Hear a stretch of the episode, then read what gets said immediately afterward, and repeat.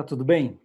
Este é o programa Fé, Esperança e Amor, produzido pelo Colegiado Pastoral da Igreja Presbiteriana da Lapa, em São Paulo. Bom, nós estamos pensando numa época muito antiga, período de Jacó e sua família, e alguns tratamentos e situações que aconteceram nessa família e que nos permitem estudar algumas coisas acerca de planos, planos de Deus. De Gênesis 37 em diante, nós vemos Jacó preferindo um dos seus filhos, José, os outros filhos tendo uma enorme dificuldade com isso, tanto é que o vendem. Este homem é preso no Egito e então é usado por Deus para cuidar de uma situação de fome na região. Vemos um dos irmãos de José, o Judá, se envolvendo com uma prática ilícita às instruções da aliança, e em tudo isso percebemos os planos de Deus.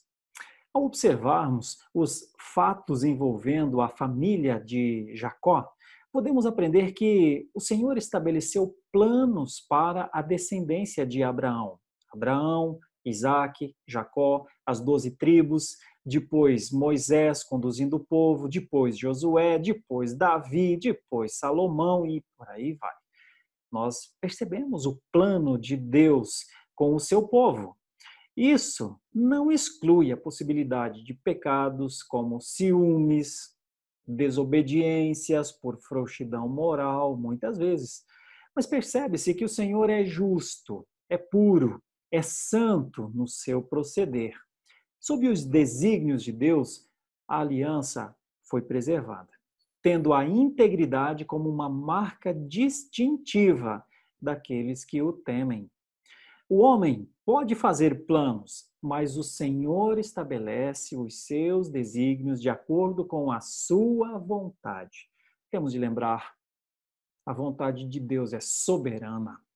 A responsabilidade deve ser cumprida, porque toda desobediência traz consigo um certo ônus, não é verdade? Nós sabemos disso na nossa vida. Quando o homem estiver em dificuldades, deve continuar crendo que o Senhor não o abandonará, porque aos seus amados sempre haverá uma mão estendida, ainda que aos olhos humanos às vezes aparente certa demora. Então, o que podemos aprender da história de Jacó e dos seus filhos? Se Jacó sofreu duras consequências acerca das suas atitudes como pai, como podemos viver de forma bíblica e pactual com a nossa família no tempo presente. Se Judá cometeu o equívoco do casamento misto, o que podemos fazer para não cometer o mesmo erro? Se José foi injustiçado com a armadilha de uma mulher adúltera, como prevenir para manter a nossa intimidade com o Senhor.